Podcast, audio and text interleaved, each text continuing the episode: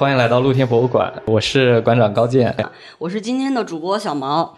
嗯、今天呢，我们的露天博物馆第一次呃涉及一下关于舞蹈的话题。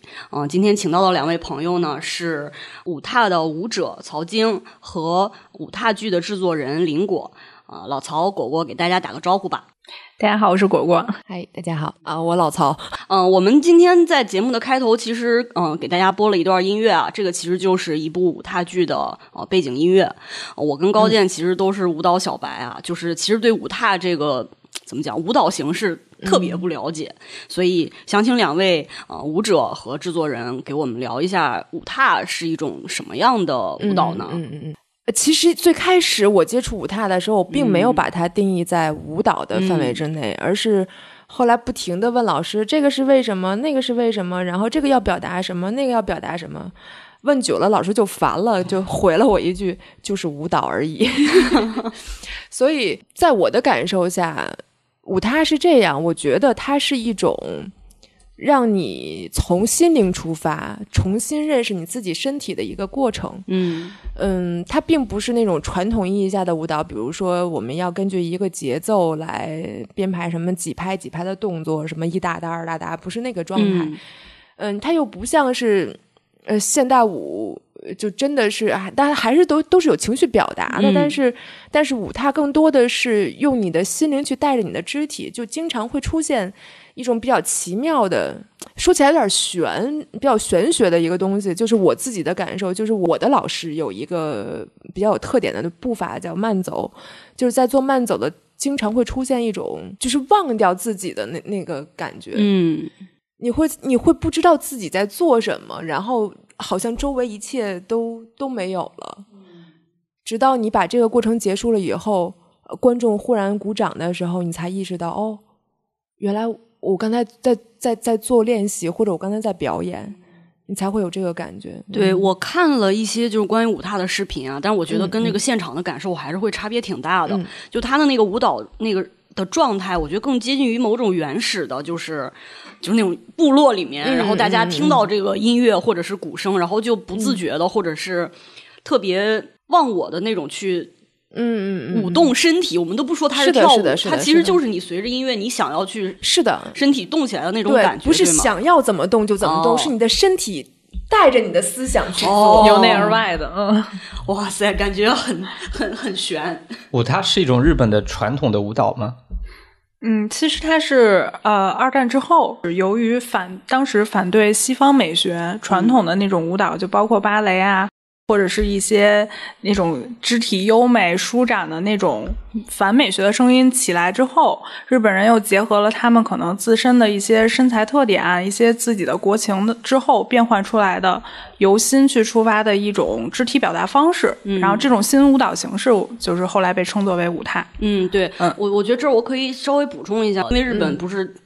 呃，二战之后经历了很长时间的美制的时期嘛，那个时候大家就觉得西方文化是特别好的，然后就大量的引入了各种各样的，就从各种层面吧，包括美术啊、对对对对音乐啊、舞蹈啊，包括因为我是学建筑的，所以建筑这块儿也是。但经历了这么一段时间之后，呃，其实相当于来讲是把他的自己的民族性给压抑住了，嗯啊，然后经历了一段时间压抑之后，他们在六十年代五六五十年五十年代末六十年代就大量的爆发出了对于他们自己的民族性然后审美的一个探讨。我觉得舞踏应该就是在那个时间跟其他的艺术形式一起是的，是的，出现的，是的，所以它是。我觉得是通过对于这种西方美学形式上的反反叛，去回溯自己民族的特征。听起来就是日本的国潮复兴，是吗？对对对，应啊该是有点这个意思，是这个意嗯思。嗯，所以就是舞踏的，就是舞蹈的语言元素里面是有很多跟日本的传统的戏剧或者是舞蹈相相关的，是吗？嗯。嗯。嗯，其实它最开始不叫舞踏，土方君最开始给它起的名字叫舞踊，但是舞踊在、哦。在在日本是有这个词的嘛，嗯，然后又放弃了这个名字，就舞踏踊是哪两个字？呃，舞是舞蹈的舞，对吧？勇是那个不是不是不是足字旁的那个。足字旁的那个勇，对，哦，足字旁加一个那个勇敢的勇上半边那个字，嗯嗯，哦，这个好这个勇这。个字就是在日语就是跳舞的意思。对对对，是啊的，是的，是的。然后后来又改成舞，其实舞踏这个词更古老，哦。是一个好像日日语里面古文的那么一个词，嗯，又又为了区别舞勇改叫舞踏。哦，对，我还想接着刚才那个问题啊，就说到日本传统舞蹈，我会想起歌舞伎。啊，kabuki，呃 kabuki，嗯，就是我会想到就有呃一集回忆录里面的那种画面，就有个女的，她脸涂的非常白，然后在那儿摆几个动作，这就是我印象中的像木偶一样，就他们那个舞，在我们看来就很像木偶嘛。嗯，但感觉舞踏跟它差别好大呀。他们两者之间有哪些一样的地方？有哪些传承呢？或者会有哪些差异的地方呢？其实这东西我觉得聊深了吧，就特别复杂。其实歌伎、舞伎、歌舞伎好像都不不太一样。然后，然后这个呃太太往深里聊，我也不懂，我也不,、不敢乱说。然后舞踏是，嗯，没有什么传承不传承的。我是觉得日本好多文化，包括铃木忠志的那个演员身体训练法。它很多都是相通的，因为日本农耕民族嘛，它把它更多的东西都放在它的下肢和它的核心力量，主要就是在你所有的动作全部由核心出发。嗯，嗯，所有肢体上的动作基本上都是从核心出发的，所以就刚才咱们聊的就是舞踏这东西很健身。第一件有的就是腹肌，非常减脂。嗯，嗯，那我们能说几部那个武踏的代表的作品吗？武踏这个东西，就大家会有一些自己的代表作，可能时不时的拎出来演一演，但是它毕竟太小众了，它不是那种就是说全世界一谁一提什么哪个哪个作品大伙儿都知道的，那不太有。对，说到舞踏的小众，它就是一个什么样的状态的小众？就是还是很接近地下音乐嘛，就是对对对，非常的地下，因为它毕竟还挂着“暗黑”两个字嘛。哦，嗯，嗯因为我的老师到中国来演出之前，先问的第一句话就是中国能不能裸体。我说嗯，这个哎 就懂了。嗯但他还是来了。对对对，但是他没有裸体。啊其实这个在日本演出还还是很很多人都会去寻求裸体，不是为了裸而已，他是真的就是要寻找你像婴儿一样的，你去掉所有的修饰的，嗯，包括图。所以舞踏它的一个特征就是要呃半裸或者是裸体出演，是吗？不一定，这个东西没有什么特征，看个人风格、喜好什么的。嗯，嗯，或者他这次的作品想要表达的东西，嗯嗯我觉得其实造成舞台小众，还有就是它这种形式，它不适合在很大的空间或者说大的剧场去演。嗯它只有在那种比较相对比较封闭的黑匣子这样的剧场去演的时候，才有它的味道。哦，嗯，所以我觉得这可能也是造成它小众的一个原因之一吧。嗯嗯还有它表达的主题是不是也相对来讲比较尖锐或者是暗黑？其实真的，嗯，我觉得不是，嗯就是因为我自己个人风格比，包括我做戏也是，我比较喜欢那种比较直面人性的戏。嗯嗯，其实舞踏现在发展到现在，真的是什么风格都有。有的人就是、呃可能演个什么海浪啊、洗澡啊，就是 有意思的，很多人都在做，做各式各种各样的嗯东西。现在没有什么界限，我觉得舞踏这个东西。并不是说你一看这个，这肯定就是舞台；一看那个，那肯定是舞。它没有什么过多的标签和特征，更表现主义吧，只能这么说，比较当代。嗯可能是由于他的这种服化道，然后以及他的肢体的扭曲啊、表情啊，这种包括音乐上面，可能造成了那种比较暗黑的气氛。嗯但其实你说每个舞踏它的真正去表达的内容有多么暗黑、多么地下嘛？我觉得也不尽然，可能就是以往的一些风格上面外化的，让大家看起来可能更暗黑一些。嗯嗯哎，那老曹，你是怎么开始学习舞踏的呢？为什么对这种这样一种形式发生了兴趣啊？呃，最开始实际上就是翻 YouTube 翻着玩儿，然后哦看着有一个浑身涂白的一个男人，像一个嗯那个八音盒一样啊，在那儿转，就是那个、那段是那样的视频。嗯我觉得这东西太有意思了，我这什么呀？就一直不知道这个是什么，因为 YouTube 上的英文也看不懂，反正就是英文、日语、日语都看不懂，就一直都不知道是什么。嗯然后直到后来慢慢的看的多了以后，发现这个东西哦叫舞踏，然后完全不知道是个什么东西，直到呃，我的一个好朋友在去上海给那个莫伊桑的那个工作坊做做翻译，人家都已经报满了名。我说我要去，能不能给我加一三儿？特别不要脸的给人家求人家，嗯说好好好，然后就跟着去上了大概几天的七天的课吧，我就迷上了，就不行了。然后之后就当时就上完课就跟老师要了那个联系方式，之后就不停的给老师发邮件说能不能去日本学。嗯，那当时你课上都学的什么呀？他的课程是就是他会教你一些他自己的基础的有日本特点的东西，嗯然后呃一半是这样的基础的动动作，然后另一半是创作，他会从一些世界名画出发，哦就是把这个画给你，你你拿着这个画儿去看看完了你，你觉得这个画里面讲了一个什么故事，嗯，然后你用你自己的肢体去表现说话，，哦。用用肢体去去演一遍那幅画，你甚至会要把那个画上的那个人的表情给他展现出来。嗯。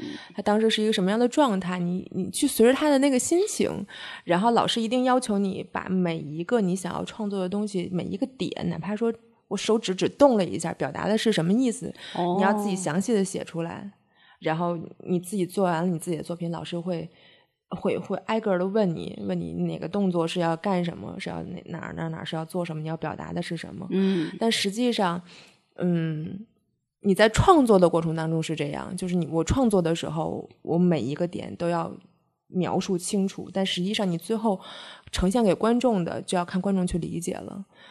所以舞踏其实表演以后非常的开放，嗯就是观众可能会一直追着你问你要表达的是什么，嗯，我们就会说你看到的就是你。对对对，这个是现代艺术好像一个通好玄乎通常的特点嘛。嗯对，作为观众，我听到这样的答案，我内心就在翻白眼每。次演出之后，都会有观众在问我你是不是要表达这个，嗯每一个观众所要表达的，所他所看到的东西完全都不一样。嗯我我觉得这个太有意思了。我因为有的东西是不要说出来才会嗯有它那个神秘感。我真的说出来，我表达是什么，一下那个感觉就没了。哦，所以通常是为什么不是不是装嗯，是真的。觉得你说说出来了以后就没有那个味道了，一下就破掉了那个整个的美好的情绪，所以才不想说留白嘛，要留一些想象空间。嗯，像像之前，比如我跟豆豆我们聊戏剧，我也经常说，我说我看不懂你们在演什么东西。呃，因为像我们这种比较实际的人，就会一直在问你刚才那个动作，你到底是想干啥？就试图来分析一、一场表演。呃，但就听你刚才说的，就其实你们就是要创造那一种感觉，这个东西可能是无法用分析的方式来感受来获得的，就是去体会。嗯比较偏好把戏剧啊、舞蹈啊往那个画儿上分，就是那个感受就比较像你，比如说你去看一幅名画的笔触，你非要问他这笔为什么要 这样点，基底为什么分是这样的，其实他自己也说不出来，因为当时那个情绪到了，他就是这样，他舒服，嗯嗯。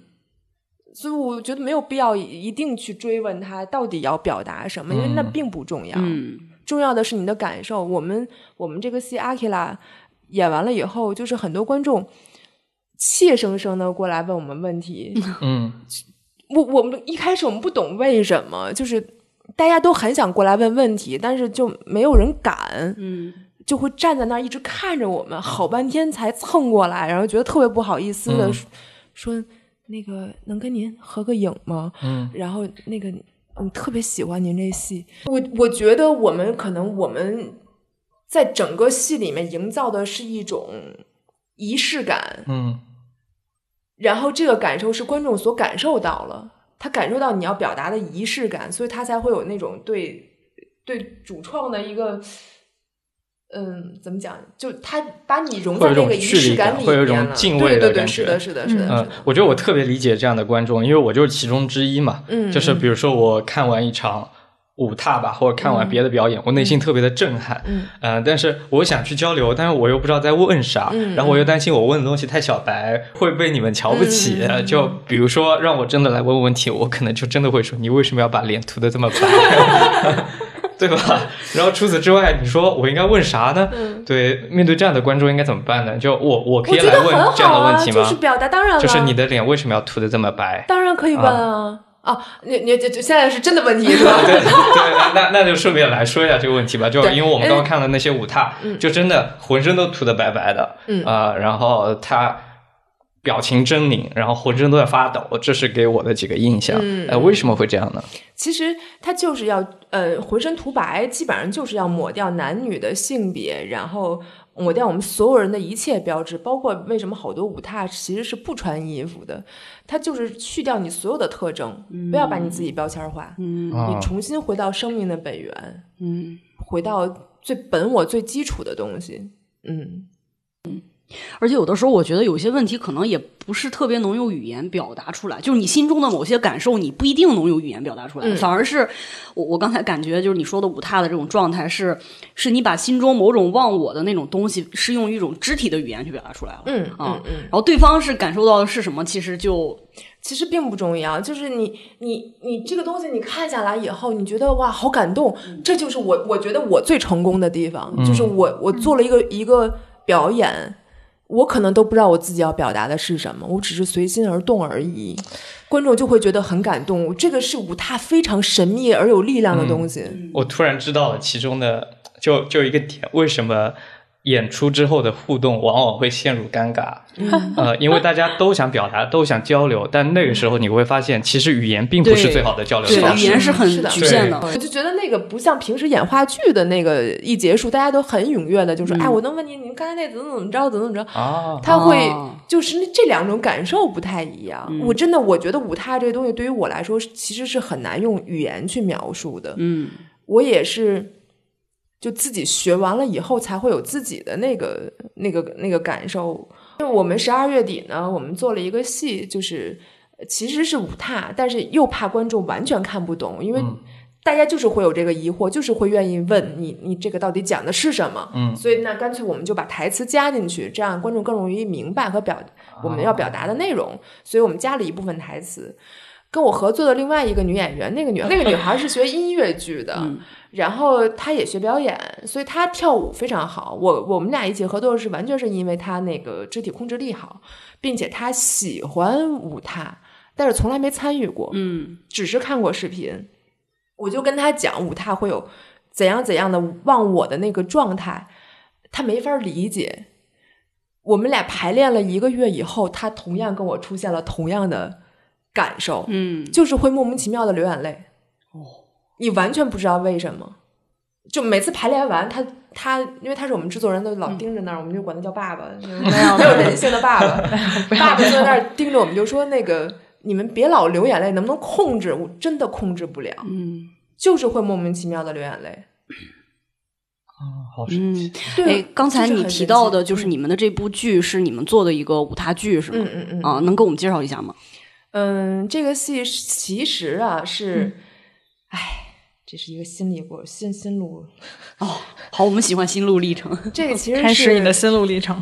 是我自己的，嗯，其实是呃一哎我忘哪年了，一八年还是一七年我忘了，就是有一年乌镇戏剧节的青年竞演，主题是明，嗯，然后什么明是那什么明？明亮的明明亮的的明日月明，哦，明明朝的明，嗯，然后那个是什么一把刀啊，还一个什么一个机票还是什么，我忘了，我忘了他那个都什么道具了。本来是想我我的我有一个编剧，他是那个呃我们中戏戏文博士毕业，然后也在日本留学，呃研在日本读的，帮我写这剧本。我们本来当时想排排这个戏来着，哎呀，团队都买完了，我妈忽然得了一个肺癌，直接就 当时就没做成，然后就成了我一块心病了。嗯这东西就一直摆着。啊，我妈当然现在好了啊，哦手术什么都都都做完了，好了，活蹦乱跳的，可好了。嗯 嗯，然后就一直想再把阿基拉拿出来做，但是一直都没有特别好的机会。然后我跟那个我们这个阿基拉的另一个呃，跟他先跟你说的吧，嗯嗯我是是是有一个小的场合，我先表演了一段我自己的舞踏，其实就就即兴的三分钟。我当时就觉得很好玩儿，我就演，演完了以后，所有的人就全部为我鼓掌，然后都跑过来跟我讲说特别感动，特别感动。我一下就把这个劲儿提起来了，嗯我就忽然跟他说：“我说，哎，要不咱们做一个玩儿呗？”他说：“好呀。”谁都没往心里去。然后我就跟我那个另外一个舞台舞台演员舞台舞者那个女孩儿、嗯好朋友也是，我说我说要不要一块玩儿？她说好呀。然后又找到了我那个做音乐的美国小伙伴儿，嗯，我说要不要一起玩儿啊？他说好呀。就用玩为名义骗了我很多人。们就是第一天把剧组拉进来了，第二天他就把场地找好了，哦我们就这个事儿就成了。嗯嗯，然后我们用了一个月的时间排练，嗯就演出了，嗯，就觉得整个顺利到不可思议。然后演出的前两周，他焦虑的不行，说咱们卖不出票怎么办？就每天就不停的刷票，我就每天看，嗯早点来找我对，不停的看，不停的就焦虑到不行。嗯，结果演出的前一天还是两天，所有的票全部清干净，嗯爆满，嗯连那个蓬蒿的二楼都坐满了。哇，很久没有这样了。对啊，嗯所以我们特别兴奋。那这个剧为什么要叫 Akila 呢？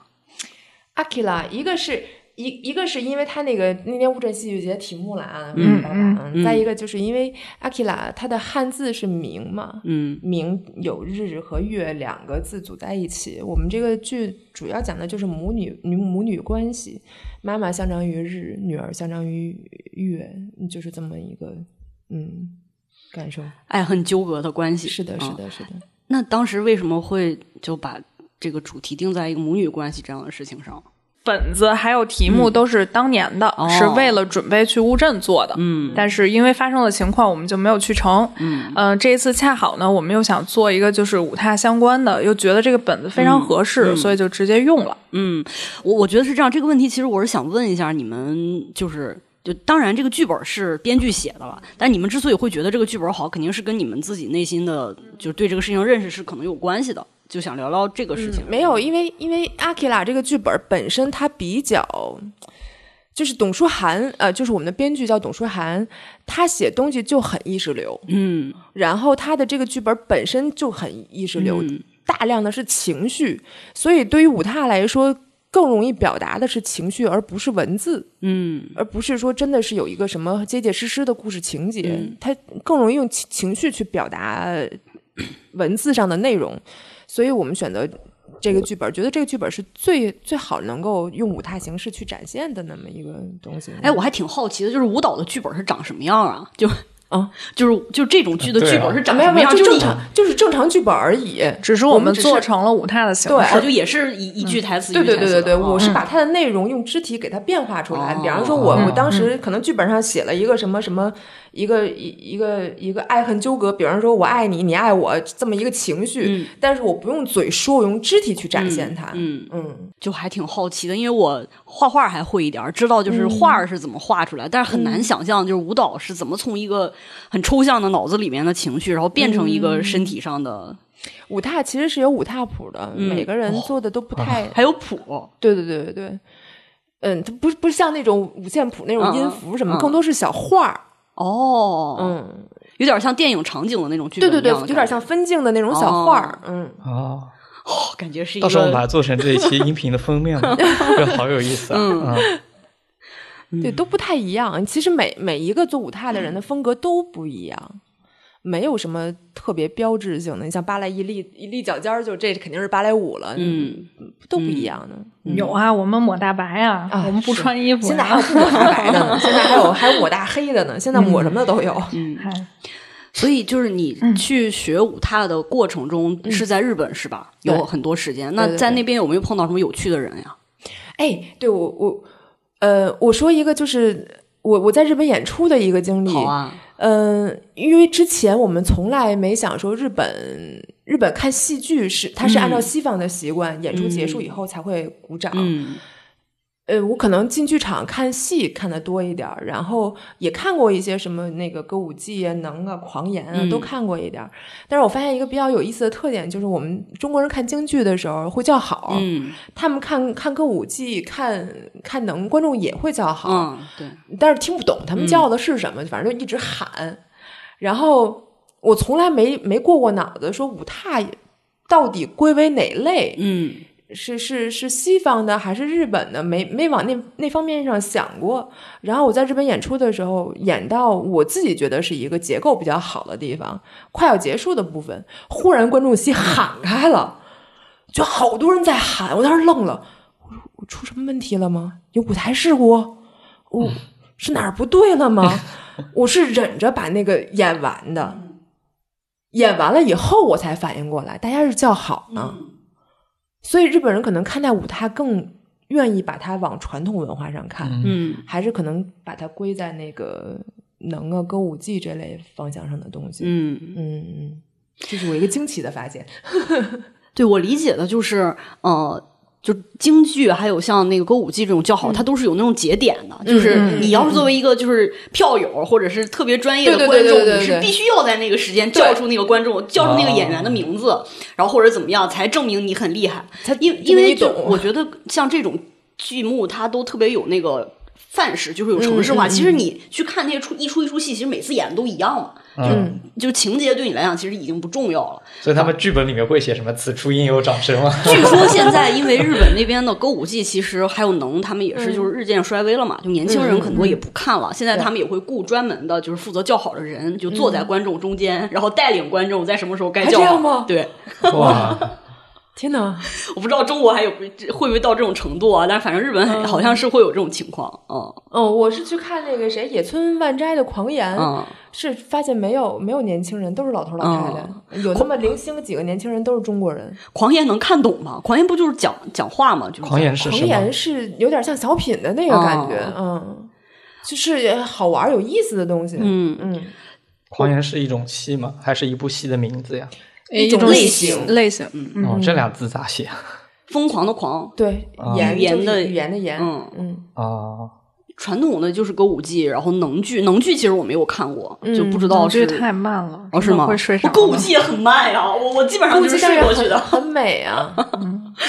然后还有再就是狂言和落语，这两个都是属于语言类的节目。落语就像单口相声一样，嗯嗯，哦，这些去日本旅行的时候都可以对，还有文乐，文乐是木偶剧，基本嗯上就是这几种吧，传统的传统的日本戏剧。去旅游都能看得到。嗯，这应该怎么看呢？就在你要如果喜欢看歌舞伎的话，嗯最棒的就是去歌舞伎座，嗯，东京的歌舞伎座，东京的歌舞伎座，它是一个剧场，哦呃，里面有那个，你就当时到那儿去买票就行，不用提前订票。哦嗯，它专门有就是针对旅游的人去看，你可能看一小节儿。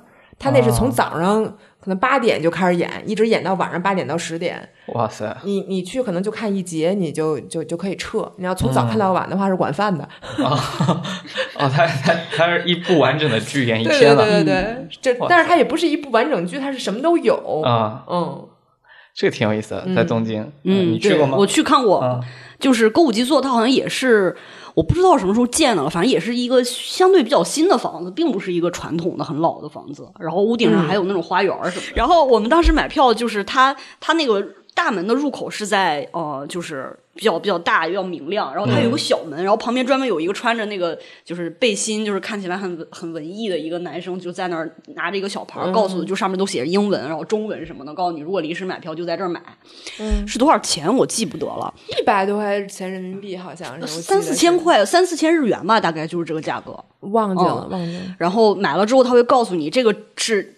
他告诉我是站票，但其实我上去看了之后还是有座了，但是它特别高，就在那个最顶层，是，离得很远啊。然后你那基本上那一排就全都是外国人，对，然后那个就就就就是在那看，然后我基本上就那那场应该是两个小时吧，我可能睡了一小时五十分钟。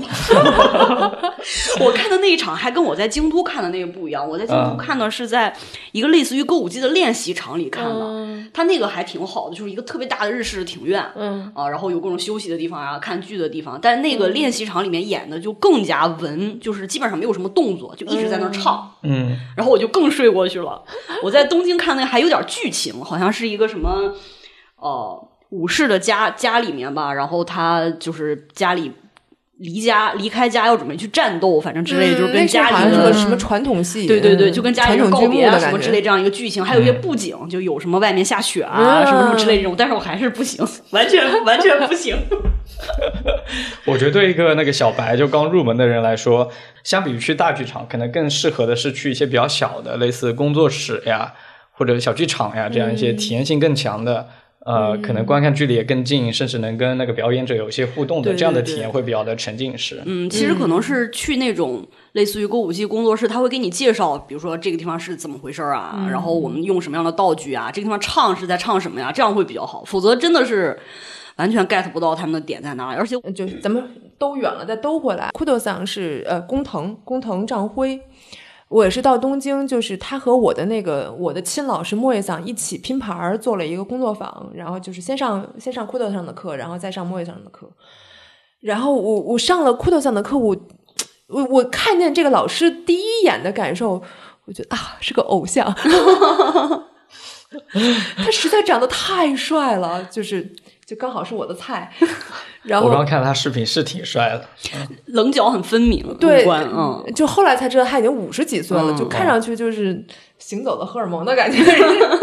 力量型选手。对，然后上他的课和莫月桑的就非常的不一样。嗯我的那个萌萌老师，他的课是就是。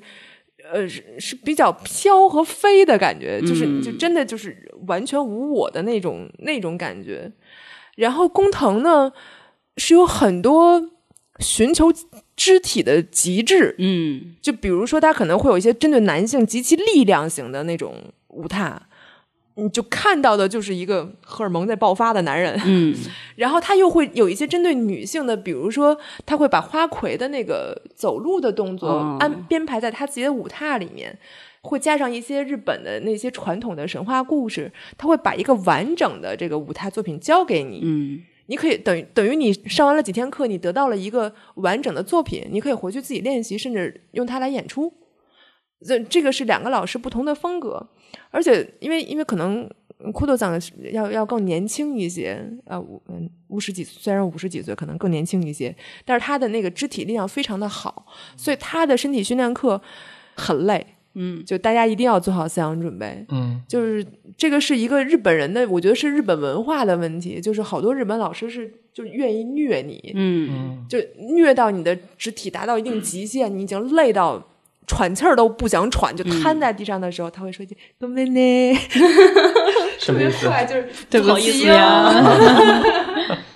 就特别坏。嗯但是那个那个过程，你真的是把那几天都经历完了以后，再回去回忆，就觉得极其有成就感。嗯然后你会发现你自己的身体上的变化，包括你的肌肉的变化和你整个身体状态的变化。哎，那我有个问题，就是去参加这种课程的话，会对比如说运动能力、身体柔韧性或者舞蹈技术有什么要求吗？完全没有要求。柔韧性也没有要求吗？就作为我这种没有完全没有柔韧性的人，是 的，我我我就是那种，我我们上大学形体最差的那个人，家腿啪一撩到墙上，我这鞋啪一撩到墙上，就 就这种。他对，因为舞踏其实是反对舞蹈技巧的。嗯你嗯，日本人讲那个叫什么，就是嗯。共生，嗯，就是大家都不要去冒那个头儿，嗯我们大家水平都是一样的，大家一起提高，要么就一起不好，要好就一起好，嗯是你不能冒头的。如果你有舞蹈技巧，你要在这个在这个呃舞踏里面炫你的舞蹈技巧的话，那个是被老师骂的。哦。这个非常日本啊。嗯，嗯嗯，对，刚才你提到的那个，就他会虐你的，就是把你虐到极限的那种感觉，我觉得也是日本好像各种就是艺术，或者是他们的茶道，或者是什么书道或者剑道，其实都共通的一种训练方法。嗯，嗯，然后他会通过那个形的不断的训练，然后认为你只要训训练到形的那个程度，然后你就自然的能够达到某种就是神或者是内涵上的提升。对，是就像我们开始开开头说的那那样，就是我我自己觉得舞踏这个东西真的是一种说不清的那种玄学的感受，你非要自己试一下。你才能知道那个感觉，它不是能够用语言就表达的，所以我们这个东西在在做推广的时候，其实非常难，就是你不知道怎么用语言去描述它，和怎么用用语言让让别人知道你当时的感受是什么。嗯，你觉得你接触舞踏之后，它给你带来什么样的改变吗？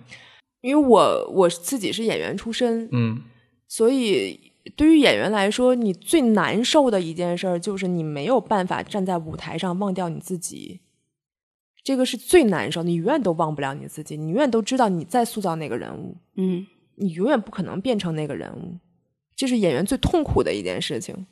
但是舞踏刚刚好就弥补了这一点，它就是可以让你出现一种无我的状态，而且在很多时候，你真的就是忘掉了自己，自己那个人站在舞台上的那一刻，你真的是可以做到的。所以，这对于我来说是对于演员最大的一个一个好处。而且、呃还有一个就是，舞台真的能莫名其妙的给你自信，哦改变你的整个人的状态。嗯我觉得我这两三年学习舞踏的这个过程，是整个梳理我整个人状态的一个调整状态的一个非常好的过程。嗯嗯，其实我我说实话，我这个人还挺自卑的，就我相当自卑，而且我是在学舞他之前，嗯，导了大概有七八个戏吧。就是不管观众怎么说这戏好，大家口碑再怎么好，嗯身边朋友夸我都觉得你们是礼貌型的，我永远都不信。所以我有很很长一段时间没有办法看自己的作品，嗯，就即使是演出，我就要藏起来，我没法看呢。我就看了就就觉得特别丢人。嗯，那那是你觉得是因为这种无我的状态，然后让你有有这种改变吗？是的，是的，就是因为你在你在忘掉自己在做什么的时候，你忽然得到的反馈是你不知道的，是你在你在舞台上所不知道的，因为你你根本就不知道自己在干什么，你怎么能知道你是好是不好呢？而且舞台有一个，就是我们在上课做练习的时候，老师最忌讳的一件事情，第一化妆，第二你穿什么这好看那好看的衣裳，最大的忌讳是不许有镜子，你不要看到你自己。嗯你所有的东西全部由心出发，哦，嗯，所以，所以我们演完了，可能自己都不知道自己演的是什么。我觉得对于一个就是普通人来讲，就是这样的一个过程，可能更像是那种禅修的感觉。是的，我觉得是这样。疗愈心灵的，嗯啊，对，因为你可能平时没有那么多机会，就是真的能够放下很多的东西去看自己，或者是感受自己吧，不是看自己，就是感受自己的这种这种经验。嗯。所以我觉得，嗯，说的我都很想去，虽然 来，我们欢迎你。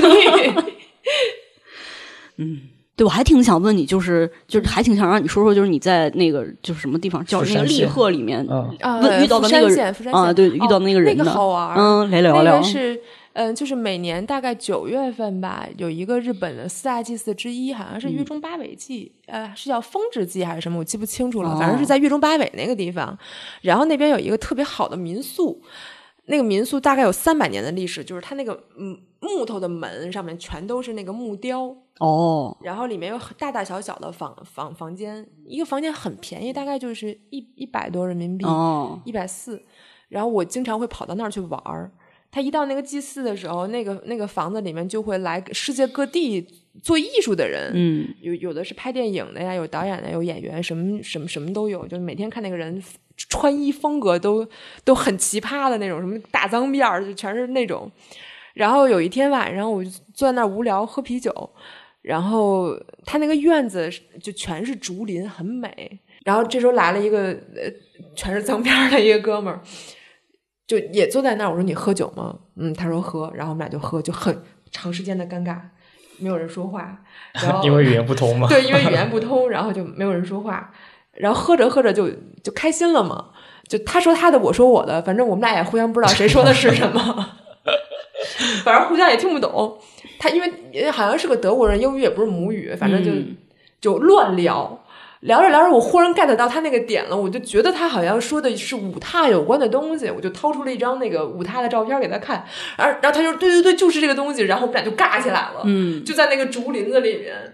然后你们就开始跳舞了吗？就开始玩儿上了，嗯，就玩儿开心了，因为那个房东还有一把吉他，哦，然后就还有人拿起吉他来就在那弹，反正因为语言没有办法通，嗯但是这种东西居然可以通在一起，真的很挺神奇的，嗯我很喜欢那个。那那个地方，时不时的跑过去玩儿。但那地方比较难去，所以基本上没什么中国人。那个你是怎么找到这个地方因？为因为喜欢去那个铃木中志的那个离合戏剧节嘛，啊，托嘎就在富山，但是这个地方就离那个很近，哦，嗯，离利鹤很近。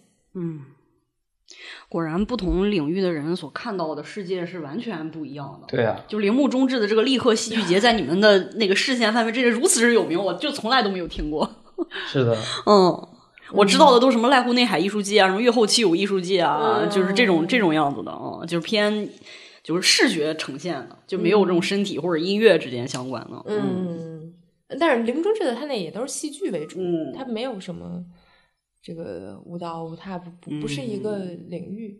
嗯哎，你们知道就是在日本，就是舞踏的这个就是这种形式，它的就是怎么讲，就它有那种社群吗？或者是固定的演出的场所呀，就形成这样的一个小氛围了吗？就是因为没有，所以我说这东西真的很难打开。它没有，就是很少、很少有那种就呃，类似于这种什么戏剧节呀、戏剧季呀，或者是哪个剧场里面固定的呀，就很少有。嗯嗯，做的好的可能有自己的那个舞踏馆，就我的莫伊桑老师，嗯他有他自己的那个金色舞踏馆，他在他就在金色，看他在吧。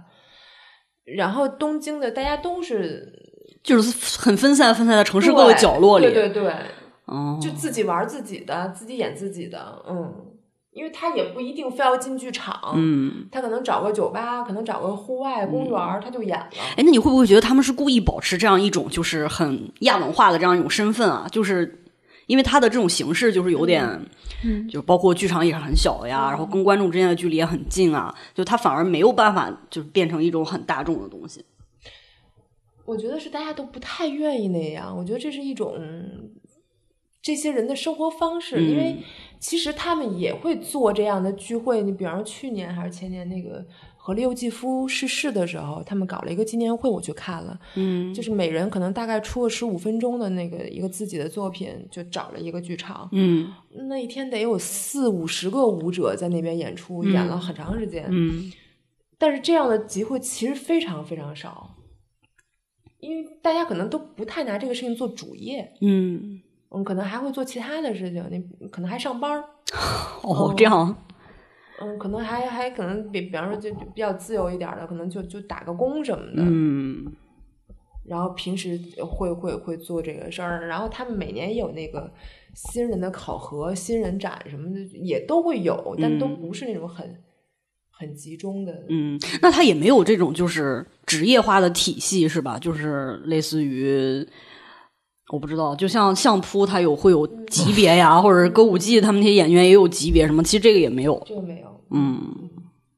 他好，我我我，因为我具体的不不是特别清楚，但是我我记得好像是有，但是没有那么不像那些什么歌舞伎啊，什么狂言分几代几代的那种，嗯毕竟还是历史比较短，嗯。对嗯。它还是不算一个传统的这种艺术形式，嗯。不算那么传统吧。嗯嗯哎，对，我其实还有一个想问的问题，就我经常在日本呢，就各种城市，就能看见城市的那种即兴表演嗯。我印象比较深的有一次是我住在池袋，嗯。池袋附近，然后池袋那好像有一个什么剧场。